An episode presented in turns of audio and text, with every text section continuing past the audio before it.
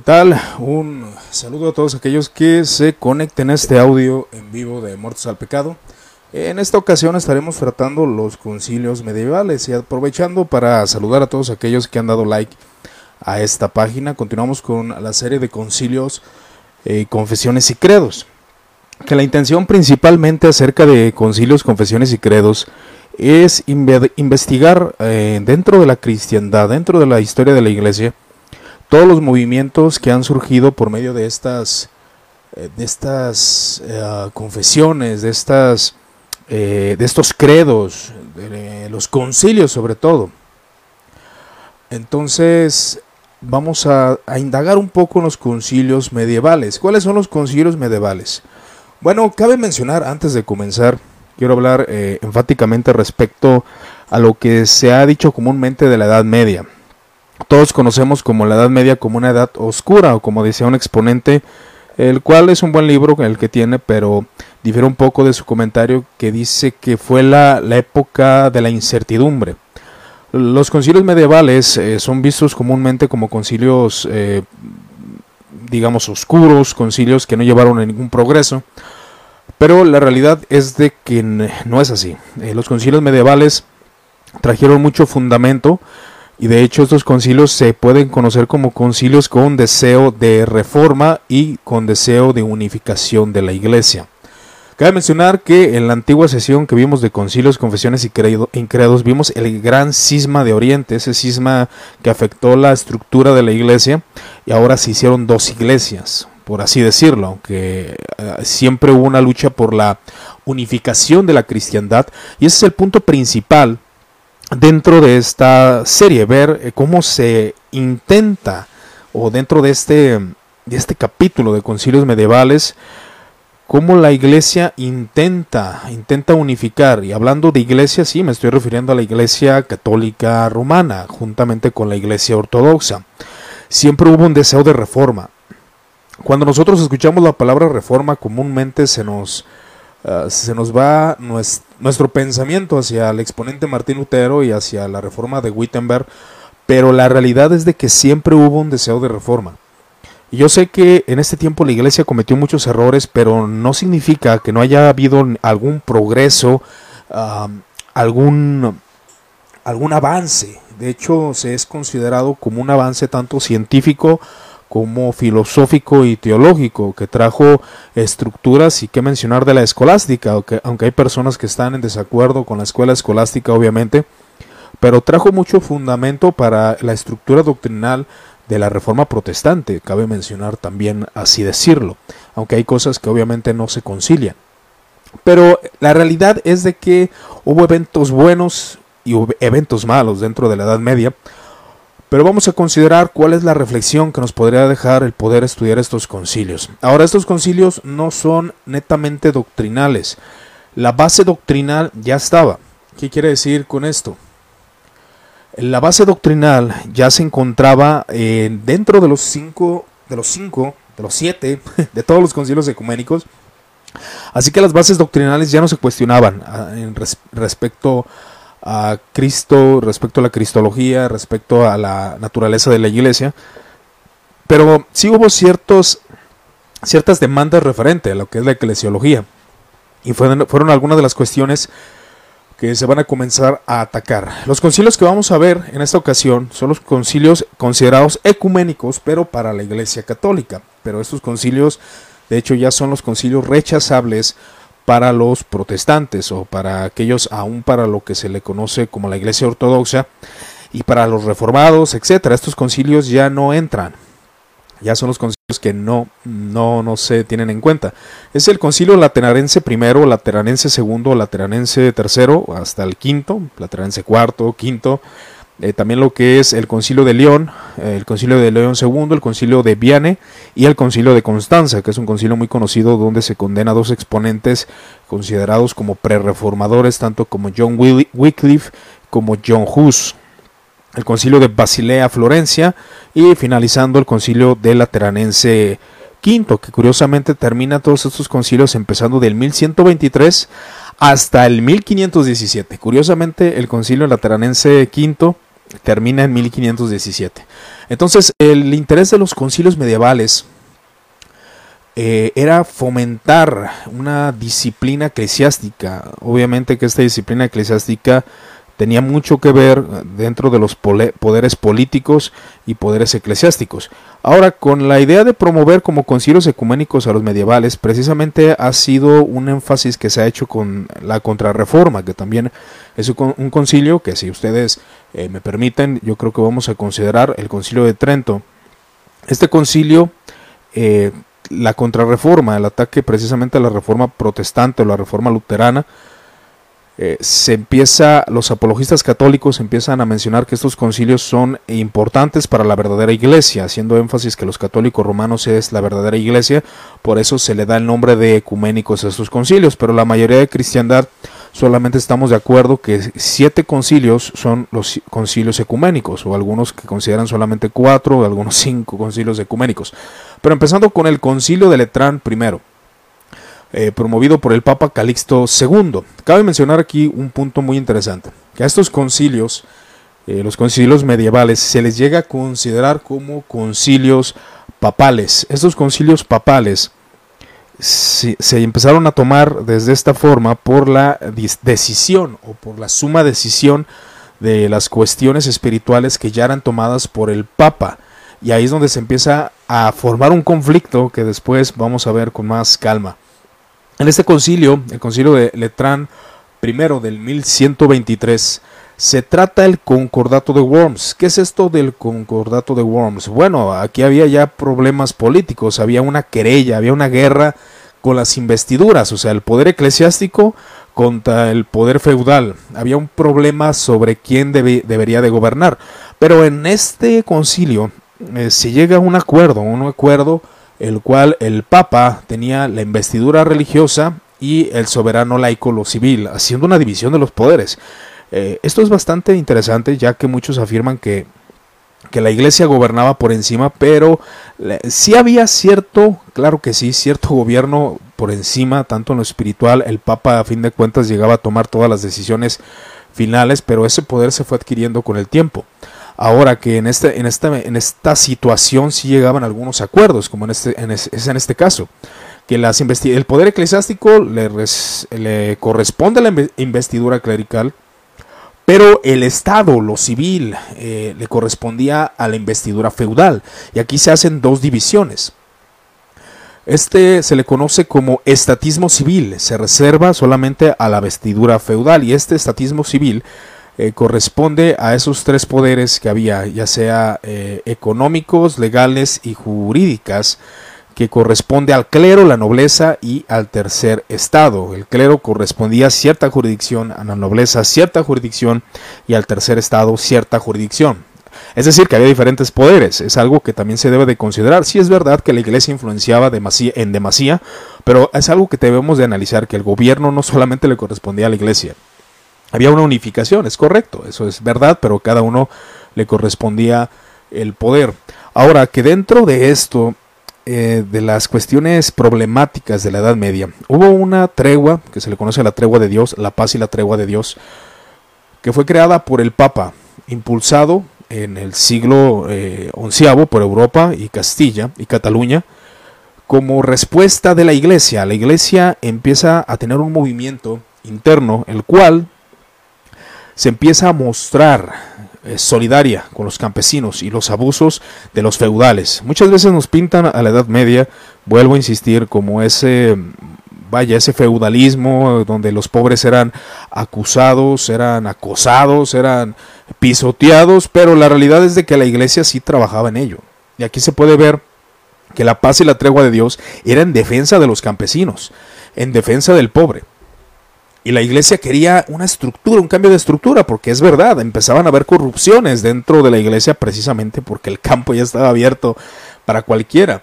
Y cualquiera con talento, con estudios, pues podía llegar a ciertos niveles de poder, no considerando muchas veces la espiritualidad. Y ahí es donde la iglesia intentaba hacer reformas morales, reformas espirituales. Entonces en estos concilios se condena la simonía, Estamos hablando de la Terenense primero.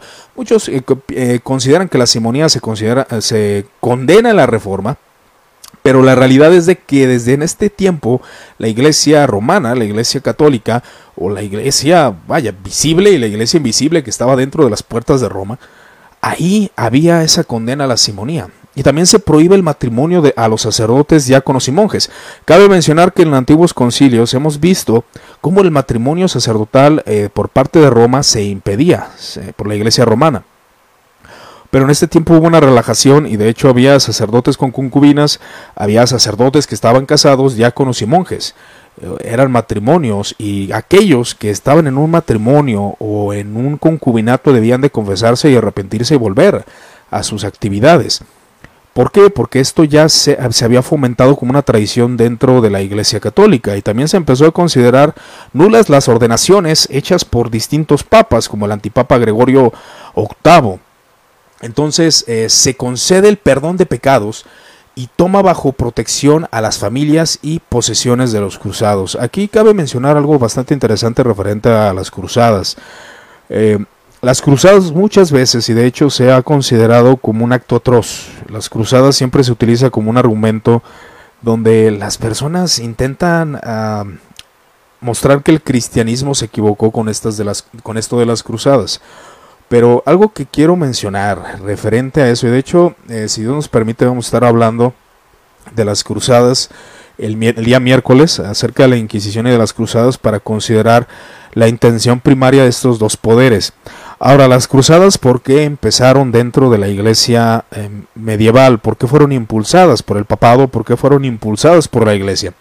Bueno, cabe mencionar que el poder musulmán ya estaba queriendo gobernar ciertas porciones de tierra de la cristiandad y también de eso cuando hubo cierta libertad religiosa después de que algunos gobernantes musulmanes murieron eh, algunos cristianos iban a Tierra Santa para visitarla pero muchos eran saqueados, mujeres violadas, asesinatos terribles y a veces se secuestraba cristianos solamente por mera diversión por parte de los musulmanes. Ahora, ¿esto qué quiere decir? Que precisamente las cruzadas comenzaron como un brazo de defensa.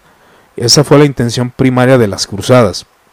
Investigando precisamente en la historia, eh, las cruzadas no empezaron porque los ah, eh, los cristianos quisieran gobernar Tierra Santa, no, de hecho empezó porque se empezaron a atacar a, los cristianos por parte de los musulmanes. Y históricamente eh, se tiene que tener en cuenta que el gobierno musulmán fue el que comenzó con la guerra, fue el que comenzó con el ataque, fue el primero en tirar la piedra.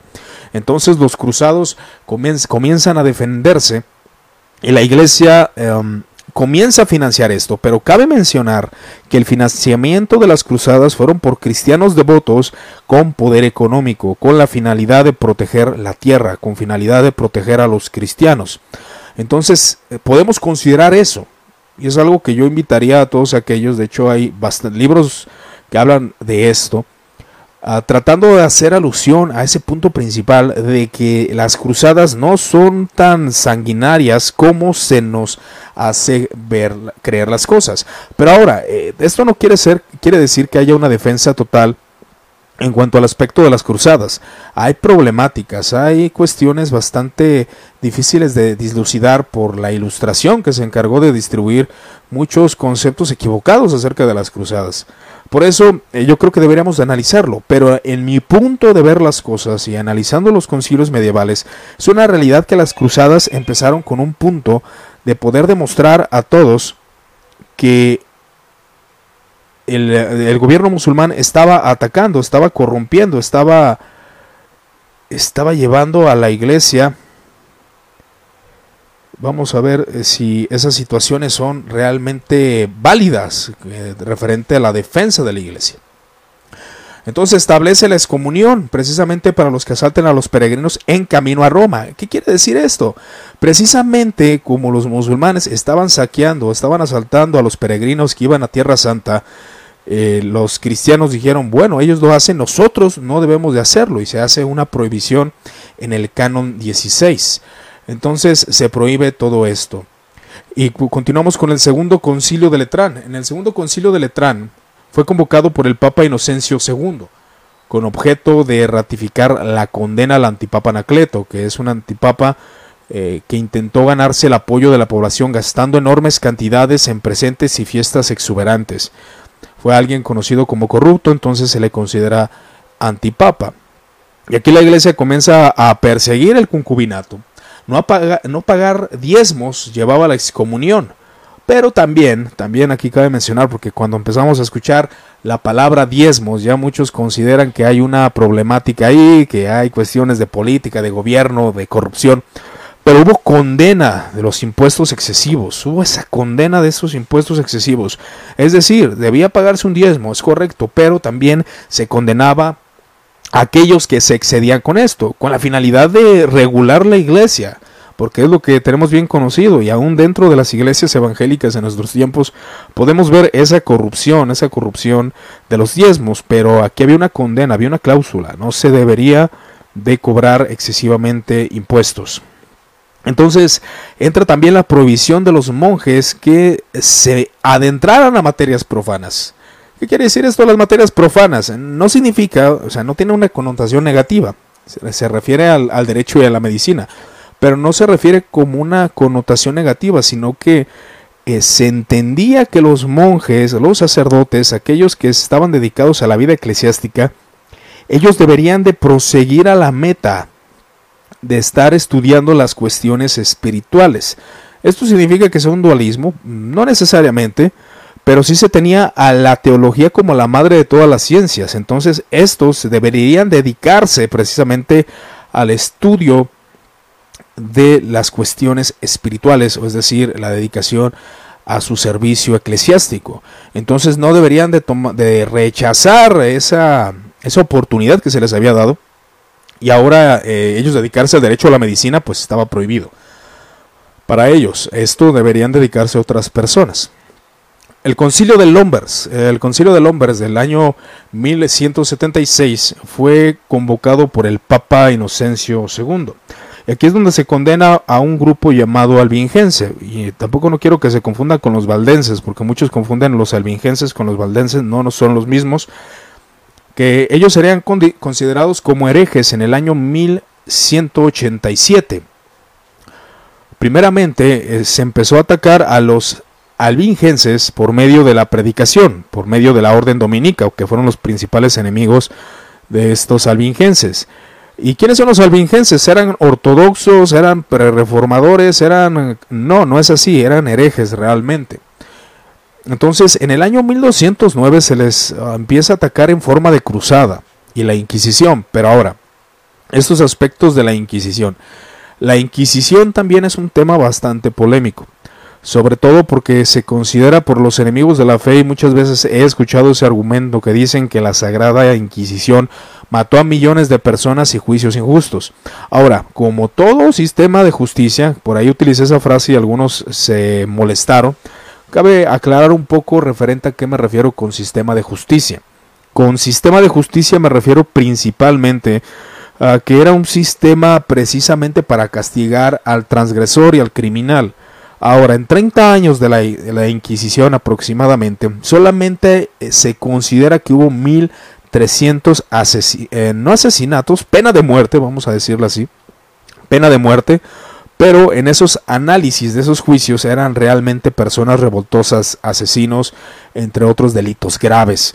Entonces la Inquisición tenía la intención de regular la justicia y ahora, en cuanto a algunos aspectos, igual ese tema también lo voy a tocar después. Pero la Inquisición eh, fue ordenada precisamente para regular. Y los valdenses, perdón, los albingenses, no valdenses, los albingenses eh, tampoco eran personas pacíficas, cabe mencionar. Entonces, se consideraban ellos mismos como personas puras, personas elegidas. Se designaban a sí mismos como los puros. Entonces estos albingenses comienzan a propagar su herejía, pero ¿en qué consistía su herejía? Bueno, ellos eran básicamente maniqueos. Eh, ellos tenían una tradición cristiana del Nuevo Testamento. Para ellos había esa creencia de la luz y la oscuridad, el Dios bueno y el malo, Satán, con un rango menor de Dios, que estaba en lo material, o sea, rechazando las cuestiones materiales. Y ellos rechazaban la divinidad de Cristo, que claramente es una herejía rechazaban los sacramentos de la iglesia establecida y dentro de su comunión buscaban que algunos, que los que fueran más espirituales, que los que fueran más eh, fuertes en la fe de los albingenses, eran considerados como los perfectos o los puros, llegaban a un nivel superior.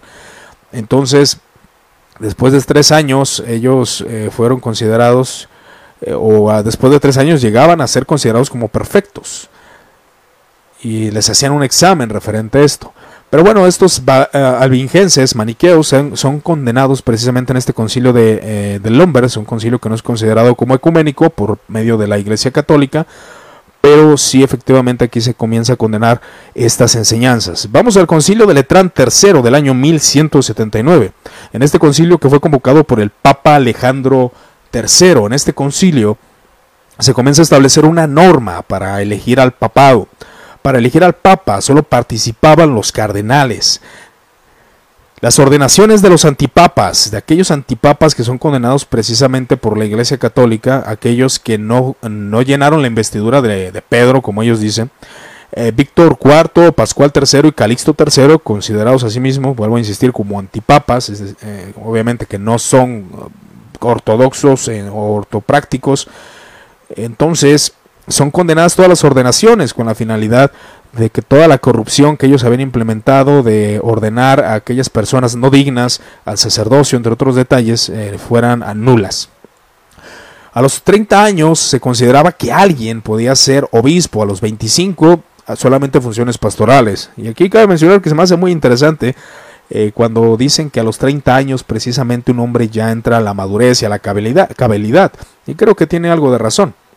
Entonces, estos concilios vuelven a insistir, prohíben la simonía, y esto de la simonía era un delito bastante grave dentro del sistema eh, que se estaba infiltrando en el catolicismo romano, que precisamente es con lo que pelean los reformadores del siglo XVI. Entonces, los sacramentos y enterrar difuntos no debería de cobrarse, es algo que la iglesia empezó a enfatizar de manera suma, no debe de cobrarse ninguno de estos elementos. Entonces, el establecimiento en cada iglesia, el, catedral de un beneficio que permita a un maestro encargado de la enseñanza gratuita de los clérigos y los estudiantes pobres, es decir, que hubiera un, alguien que estuviera enseñando a los clérigos y estudiantes pobres. Algo que también se ha dicho que es una, una época de ignorancia, una época donde no se, no se podía Ah, enseñar a la gente. Claro que sí, los concilios se preocupaban por eso y buscaban que hubiera maestros que enseñaran a los estudiantes pobres. Ahora la exhortación a la cruzada contra los albingenses y la excomunión de los valdenses. Aquí es donde empieza este problema con los valdenses, que son considerados aún como cristianos ortodoxos por algunos. ¿Cuál era la doctrina de los valdenses? Bueno, los valdenses tenían una notable influencia dualista, también considerando lo físico malo y lo espiritual bueno. Eh, rechazaban obviamente la veneración a las imágenes, rechazaban el sacramento de la misa o la transubstanciación, eh, sobre todo la eh, existencia del purgatorio, la veneración a María, las oraciones a los santos, la veneración de la cruz, el arrepentimiento al final de los días de las personas, las confesiones hacia los sacerdotes, las misas a los muertos, las indulgencias papales y rechazaban el bautismo de infantes. Y algo que también rechazaban los valdenses, la pena de muerte. Eh, algo que se planteó y que se siguió planteando en el siglo XVI referente a si era totalmente válido este hecho de que se diera la pena de muerte. Entonces también rechazaban el uso de aramentos. Eh, ellos guardaban el verdadero día de reposo. Es decir, ellos se congregaban en sábado, guardando el mandamiento de Éxodo. Vaya, ahí tenemos algo que, estos comenzaron a rechazar, que es algo que se sigue manteniendo ahora. Cabe mencionar que los valdenses aún es una iglesia que existe en nuestros tiempos. Y también eh, algunos eran célibes, eh, rechazaban eh, lo que es el matrimonio, pero después de la reforma del siglo XVI, los valdenses comienzan a ver al celibato como una doctrina diabólica. Entonces rechazan el poder estatal, la iglesia no tiene nada que ver con el Estado, rechazan los templos, rechazan eh, cualquier concepto referente a, la riqueza. Y también decían ellos que cualquier cristiano, fuera hombre o mujer, que poseyera suficiente conocimiento de la Biblia, podía predicarla. Esto, hermanos, se oye bien, Y aquí yo meteré una reflexión, es algo que estaba analizando. Yo sé que muchos hemos peleado, y de hecho la reforma se caracteriza mucho por eso, que todos tuviéramos, tuviéramos acceso a la Biblia. Pero eso que todos tengamos acceso a la Biblia está bien. Pero realmente el tener acceso a la Biblia también ha traído muy malas interpretaciones de la Biblia. Yo sé, muchos dicen, bueno, la libertad de conciencia, y es algo que se respeta ahora. Pero también el hecho de que cualquier ser humano pueda tener acceso a la Biblia ha traído muy malas interpretaciones. Ahora que de estos valdenses, obviamente podemos decir que hubo quienes interpretaban bien la Biblia, pero también había valdenses que interpretaban muy mal la Biblia. Y es algo que se vuelve a repetir ahora. Por eso el poder eclesiástico de alguna forma decía, no, se van a traer interpretaciones erradas, interpretaciones equivocadas, si lo vemos desde esa perspectiva objetiva. Ahora que también de aquellos que eh, clérigos o aquellos sacerdotes que también interpretaban malas escrituras, que no tenían una fuente correcta de poder llevar a, Cristo a la gente, claro que sí, había muchas personas ignorantes dentro del sacerdocio. Entonces, para ellos el sacerdote no podía repetir el, el, sacrificio de la misa. Los valdenses primitivos conmemoraban la muerte de Cristo tal como se considera mucho en algunas iglesias en el tiempo de ahora. Es decir, el pan y el vino como símbolos. En el concilio de Letrán, precisamente el cuarto, es donde se consagra la terminología escolástica, refiriéndose a que Jesucristo, cuyo cuerpo y sangre se contiene verdadero, el verdadero sacramento del altar bajo las especies de pan y vino, después de, la, de, de, de transustanciados por virtud divina, el pan en el cuerpo y el vino en la sangre se convierte, ¿verdad? Entonces ahí es donde ellos consideran ese cambio de, de sustancia. Todos los valdeses primitivos sostenían que no era necesario ir a la iglesia para adorar a Dios. Entonces, eh, precisamente los valdenses comienzan a ser perseguidos y todas estas doctrinas son consideradas herejía porque la doctrina sacramental era bastante importante para los eh, católicos romanos. Y de hecho, para muchos, los sacramentos aún en la Reforma eh, tenían mucha importancia. Pero ahora en los tiempos modernos, tanto como Juan Pablo II como Francisco, el Papa Francisco, han pedido perdón a los valdenses por las persecuciones eh, ocasionadas por el mal que se ocasionó en, algunos eventos. Cabe mencionar que tampoco los valdenses eran personas eh, pacíficas, algunos sí lo eran, otros no, y sí había ciertos, ciertos ah, problemas revolucionarios dentro de las iglesias. El concilio de Letrán IV, en el concilio de Letrán IV, aquí el Papa eh, ya tenía los, los, decretos preparados. ¿Qué quiere decir con esto? Eh, es algo que va a enfatizar mucho a lo que se le conoce como la doctrina conciliarista, la doctrina del concilio. ¿Qué significa esta doctrina del concilio? Eh, muchos cristianos, al ver que ciertos papas ya estaban tomando una autoridad excesiva, aunque cabe mencionar que había papas reformadores, que hubo papas que como podemos ver en varios concilios, se trata de reformar la iglesia de manera moral, prohibiendo la simonía, también los excesos, que el poder no abuse. Y claro que sí, está marcado en estos concilios.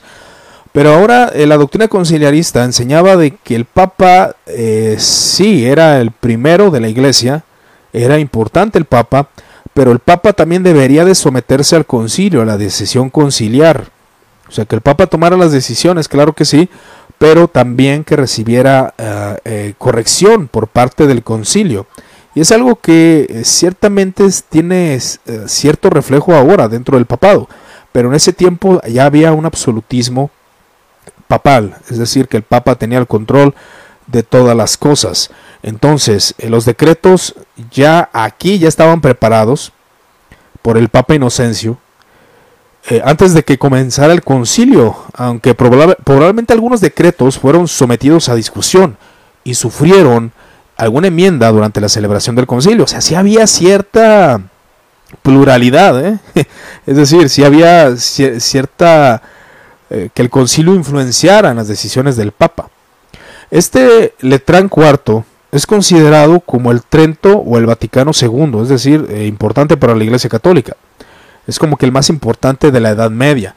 Y según ellos tenía este propósito, reformar costumbres, Aquí ya es donde se empieza a enfatizar la necesidad de reforma, eliminar herejías, fortalecer la fe, resolver discordias y establecer la paz, eliminar la opresión, fomentar la libertad, inducir a los príncipes al pueblo cristiano a acudir en ayuda y socorro de Tierra Santa por todos los crímenes que estaban cometiendo por parte de musulmanes. Ahora también cruzados cometieron crímenes y es algo que vamos a analizar después.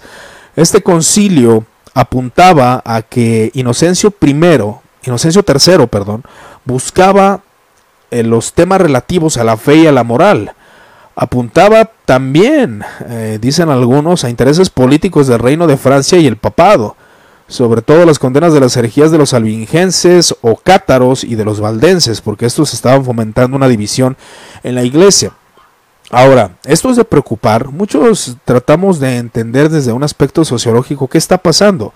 Hermanos, cuando en una iglesia de las modernas, en una iglesia donde se predica cierta doctrina y los pastores y obispos ven cierta división, que se pueden retirar ciertas personas de la iglesia, bueno, a veces afecta precisamente la economía, afecta la unidad, afecta al Estado, afecta la política de la iglesia, no al Estado, pero sí a la política de la iglesia. Bueno, en este tiempo erradicar los cismas era intención primaria de la iglesia. Por eso buscaban esa unificación y de hecho en estos concilios se empieza a mencionar que querían la unión con la iglesia ortodoxa y no querían ninguna división, ninguna división quería la iglesia. Entonces se condena a los albingenses y se proponga que eh, se propone, perdón, que era una sola iglesia universal y que la salvación del alma no era posible fuera de ella, fuera de la iglesia. Eso fue lo que empezaron a declarar aquí con más énfasis. Ahora cabe mencionar que esta declaración fuera de la iglesia universal no hay salvación. Es una declaración verdadera.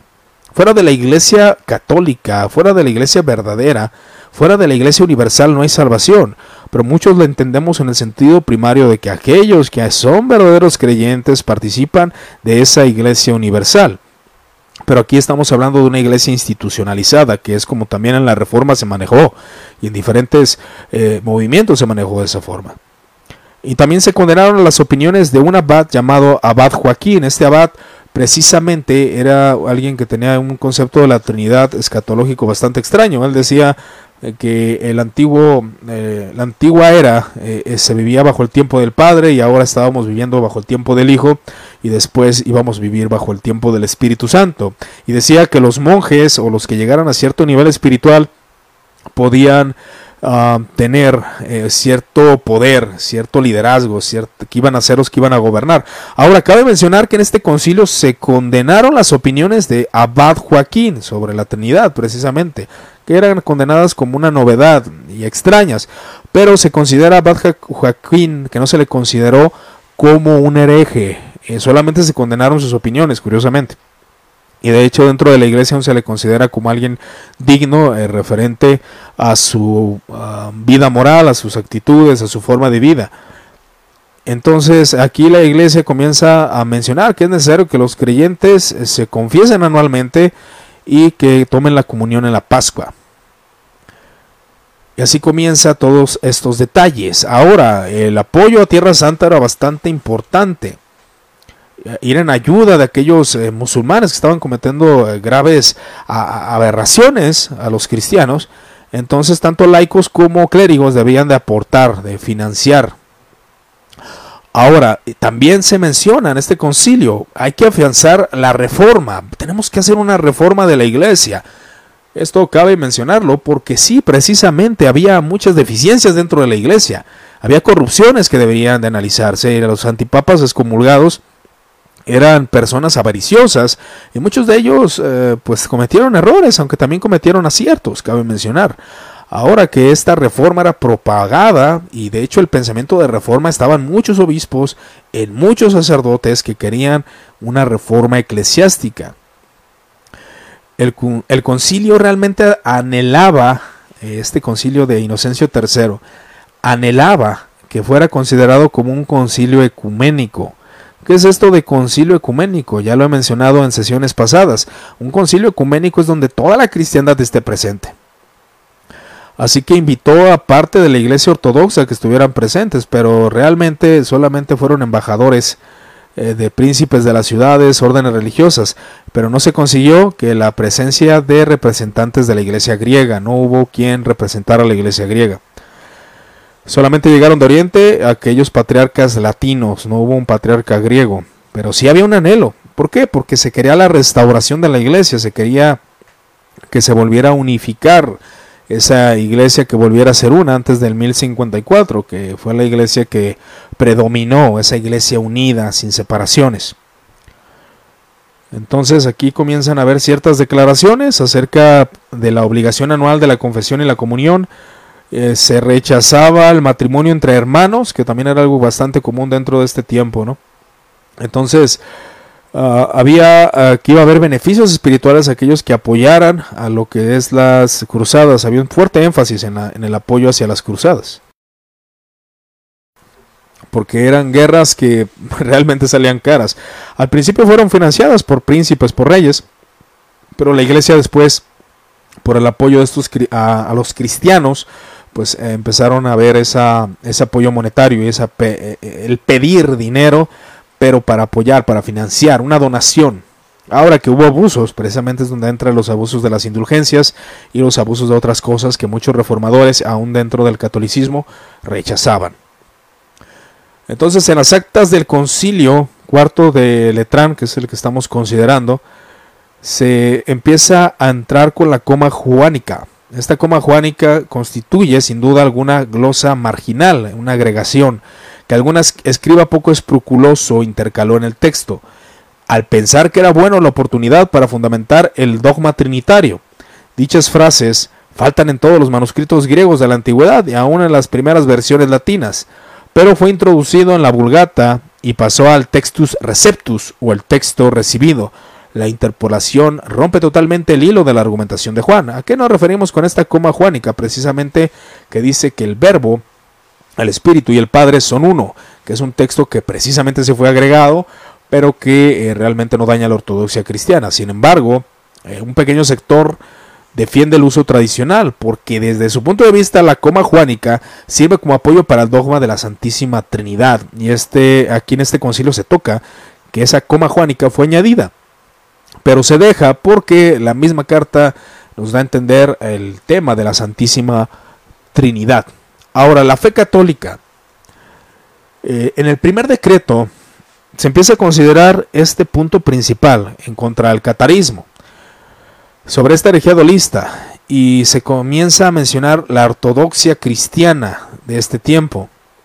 El credo oriceno constantinopolitano del año 381 empieza de la siguiente forma. Hay una iglesia universal de los fieles, fuera de la cual nadie se salva en absoluto.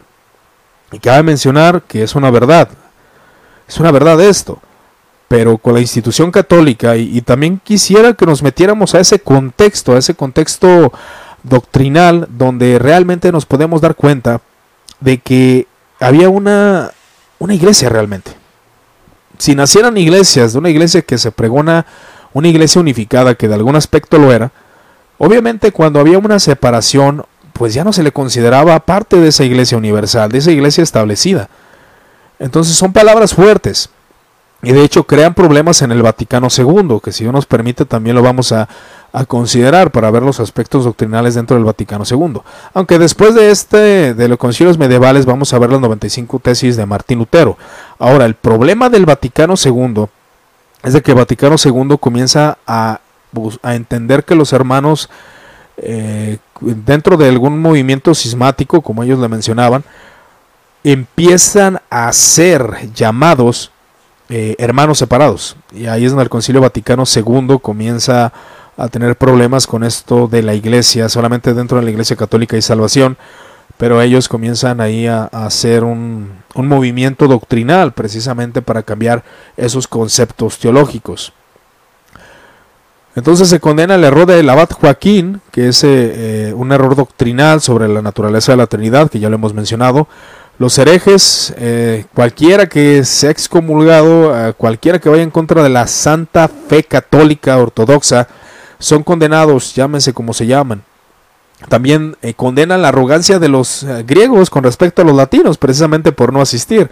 Aunque es bastante curioso porque dentro de una cruzada hubo un efecto ahí que los cruzados, algunos cruzados, un cierto movimiento cruzado, eh, que no fueron todos de esa forma, llegaron a Occidente saqueando Constantinopla en el año 1204.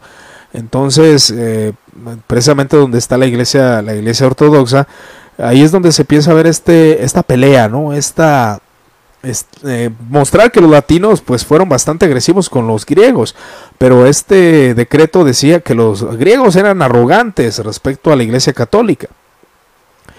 Entonces empieza a ver las penas contra la incontinencia del clero, aquellos que eran um, lascivos o aquellos que estaban en concubinato con alguna mujer.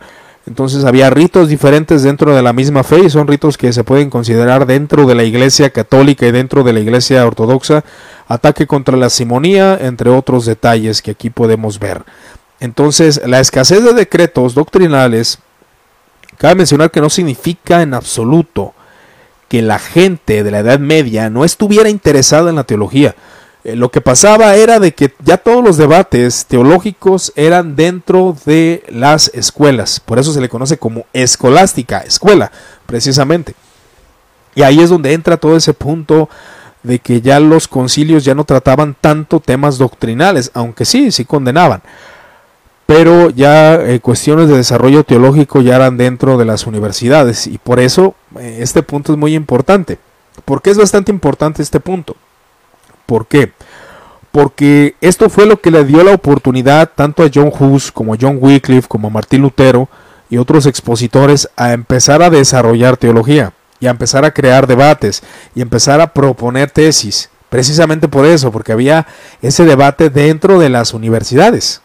Y ya después el clero o la autoridad eclesiástica analizaba los debates y veía qué era lo que estaba pasando y ahí es donde se condenaban las ideas de cierto exponente o se avalaban, ¿verdad? También hay otro concilio que es el Concilio de León del año 1245. Este fue promovido por el Papa Inocencio IV, donde se desarrolla en tres sesiones. Eh, fue convocado el 3 de enero de 1245 para deponer a Federico II, eh, este rey que era usurpador y opresor contra los bienes de la Iglesia Católica precisamente se excomulga al, emperador Federico XI eh, y se excomulga a otros más por la corrupción. Se obliga a pagar diezmos, se decretó eh, ciertas vestiduras como el sombrero rojo, se hicieron declaraciones y rituales doctrinales a seguir por los griegos como ortodoxos eh, como una medida del acercamiento, es decir, por los griegos ortodoxos había ciertos rituales y doctrinas y los católicos romanos querían asemejarse a ellos. Ellos buscaban de alguna forma ese acercamiento, pero por parte de la Iglesia Ortodoxa había cierto repelo por la división que ya conocemos del año 1054, donde hubo la división por problemas con el papado, filioque y problemas políticos. Entonces, se promulgaron ciertos decretos dogmáticos, eh, pero fue más, más de disciplina. El Concilio de León II del año 1274 buscaba la unión con la Iglesia ortodoxa y el sistema de elección papal, o sea, se quería sistematizar y se quería ordenar el problema de cómo elegir al Papa, que siempre había ciertos detalles ahí que algunos fueron de corrupción, algunos sí fueron legales, pero había cierta problemática. Y ahí en este concilio participaron varios exponentes de los cuales hemos estado publicando la página, tanto como San Buenaventura, y Santo Tomás de Aquino, pero falleció durante las sesiones. Eh, ya no participó más. En cambio, Santo Tomás de Aquino falleció cuando se dirigía al concilio. No participaron estos grandes exponentes de la iglesia. Y se consideraba una nueva cruzada porque realmente por pues, las cruzadas perdieron, perdieron poder y se buscaba financiar a la misma. Todos los beneficios de la cristiandad deberían destinarse a la cruzada, es lo que afirmaban ellos por la, por la gravedad de este problema de, las cruzadas, que si Dios nos permite lo veremos después. Entonces, San Buenaventura, por parte de la Iglesia Católica, estaba presente y el patriarca Juan uh, en representación de la Iglesia Ortodoxa. Y aquí cabe mencionar que lograron un acuerdo sobre las diferencias que separaban ambas iglesias, el primado romano, el filioque, los sacramentos, etc. Entonces, ahí eh, se hizo un acercamiento para que hubiera esa, esa, esa introducción hubo un acuerdo. Se acepta el primado del Papa, se acepta el filioque y se, acepta los sacramentos por parte del patriarca Juan XI. Pero no hubo aceptación por el pueblo griego, hubo también un rechazo y no se aceptó este punto. Entonces, en cuanto a la elección papal, se comienza a desarrollar lo que se conoce el cónclave. Eh, para evitar una situación parecida, en un futuro eh, concilio eh, se publica una bula, es decir, acerca de la elección papal, que había ciertos problemas ahí, en el cual se establecía que los cardenales electores debían reunirse transcurrido días tras la muerte del Papa en total aislamiento para que no hubiera influencia y encerrados bajo llave, eh, bajo el conocido cónclave. Y se comienza a apoyar tanto a los franciscanos, agustinos y carmelitas. Y también se comienza a hacer un énfasis totalmente marcado respecto a la reforma de la iglesia. La iglesia necesita ser reformada. Se denuncia la vida inmoral de muchos prelados, de obispos, de abades por su indignidad y era necesario que hubiera una reforma dentro de la iglesia. Y ahí es donde el Sacro Imperio Romano veía esa reforma, necesitamos una reforma. Después continúa el Concilio de Viane. El Concilio de Viane del año 1311 al 1312 es considerado como un concilio ecuménico por la Iglesia Católica. Pero aquí es donde el Papa alcanza el más alto poder autoritario y aquí es donde ya comienza a gobernar. Y dice lo siguiente, las dos espadas puestas en mano del pontífice. Aquí es donde ya las dos espadas ya no están bajo el rey. Ahora las dos espadas están en, manos del pontífice. La espada espiritual y la espada temporal. En concilios anteriores, cabe mencionarlo, no era así. El Papa solamente tenía la espada espiritual. Y en ciertos acuerdos, en ciertos diálogos, el Papa daba algunas decisiones con la espada temporal. Pero en este concilio se comienza el poder autoritario, el poder de autoridad sobre el Papa. Y aquí es donde la espada espiritual y la espada em, temporal están en manos del Papa.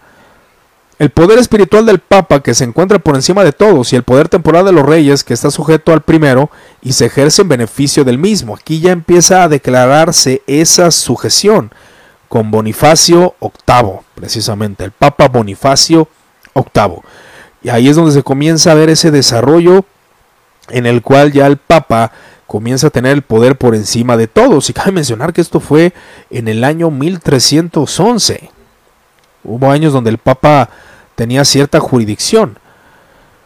Y aquí hay algunos detalles que podemos analizar. Hubo tanto problemas políticos, el rey arremetió contra el Papa con una serie de falsas acusaciones, precisamente para que no gobernara por encima.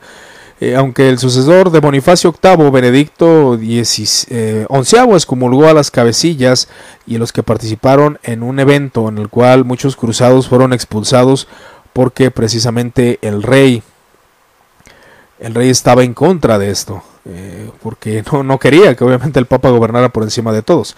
Pero ahora en este concilio también se toca un tema bastante interesante, referente a los temas que ya hemos visto acerca de Tierra Santa, pero también se propaga la reforma de la iglesia. Aquí es donde podemos analizar el punto principal de que la reforma era un punto importante para este concilio.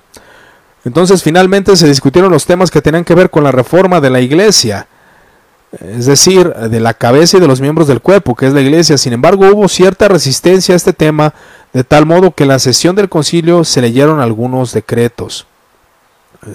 No, no, no, había como un deseo rotundo de reforma por algunos, pero algunos estaban deseosos por eso principalmente. Pero hubo un problema dentro de la cristiandad con todos estos eventos se termina el concilio y se proclamó a Alejandro como el nuevo papa. Algunas universidades eh, mantuvieron aquí una problemática referente a que había ciertos papas. estaba el Papa Gregorio y el Papa Benedicto. Y ya que habían sido escogidos para ser papas. Entonces, ¿cómo podía Alejandro tener derechos indiscutibles y el reconocimiento de toda la cristiandad, ellos declaraban. Así pues la situación era peor, ahora había tres papas perseguidos y exiliados en sus capitales, es decir, aquí es donde comienza todos los detalles y problemáticas sobre eh, este asunto político donde había tres papas dentro de la cristiandad. Se había decretado, se había escogido un papa en diferente, en diferente lugar, siendo apoyados por ah, diferentes partes de la nación. Ahora, el concilio de Pisa de 1409 es un concilio eh, donde fueron bastantes cardenales, obispos y teólogos, y se celebró en el año 1409 para verificar la división de Asia ah, que había ocurrido hacia, hacia, ah, hace 30, 30 años, que afectaba a la Iglesia Católica, tanto con Gregorio XI de Roma y Benedicto XIII de Aviñón y seguido de un cónclave. Los cardenales eligen a Alejandro V, dando paso a lo que los contemporáneos llaman el maldito trinomio. Aquí básicamente ya empieza a haber ese conflicto doctrinal en, sí por el problema de los papas que comienzan a surgir tanto por problemas políticos. Y esto abriría mucho daño, mucho daño a la iglesia, ¿Por qué? Porque aquí es donde ya comienzan a tomarse oportunidades de reforma, de oportunidades de cambio, ya que los papas había cierta guerra entre estos eh, Gregorio y Benedicto y Alejandro, que era totalmente una guerra y se le conocía como un maldito trinomio, como lo acabo de mencionar. Aquí es donde ya la iglesia eh, desea que la doctrina conciliarista, la doctrina de los concilios, los concilios por encima del Papa querían que se propagara para que no hubiera este desorden que se estaba propagando. Considero que eh, voy a dejar hasta aquí solamente estos concilios eh, medievales que nos abren campo hacia ciertos puntos que vamos a estar considerando en otra sesión.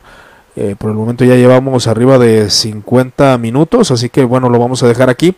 Pero después vamos a continuar con dos concilios, con el concilio de Constanza del 1413 y las doctrinas tanto de John Hus como de John Wycliffe para entender cuáles eran los puntos. ¿Cuál es la conclusión de esto? Bueno, la iglesia buscaba reformas. Había ciertos aspectos eh, de las cruzadas que debemos de considerar sobre si eran positivas o negativas igualmente de la Sagrada Inquisición, de ver si qué era lo positivo y qué era lo negativo de esto. De hecho, eh, si Dios nos permite, el día miércoles vamos a tener una conversación también referente hablando del poder político de la iglesia y del Estado y sobre todo también de la Inquisición y las cruzadas. Les doy gracias por su atención, que Dios los siga bendiciendo, dejamos el vivo hasta aquí, a no ser si tengan alguna pregunta, bueno, vamos a leer ahí algunos comentarios referente a esto. Dice, saludos hermano, tiempo sin oírte, espero que no sea la, hora de escuchar cánticos gregorianos. No, para nada. ¿De qué concilio vas a hablar? Bueno, hablamos de diferentes concilios. Aquí manda saludos Anthony. Y muchas gracias hermanos. Aún, así uno entiende mejor el presente. Gracias. Pues sí, ahí es donde vamos a analizar los demás concilios, que estos concilios abrieron mucha puerta al deseo de reforma. O sea, esto de la reforma protestante no fue novedoso. O sea, el deseo de la reforma, no, no reforma protestante.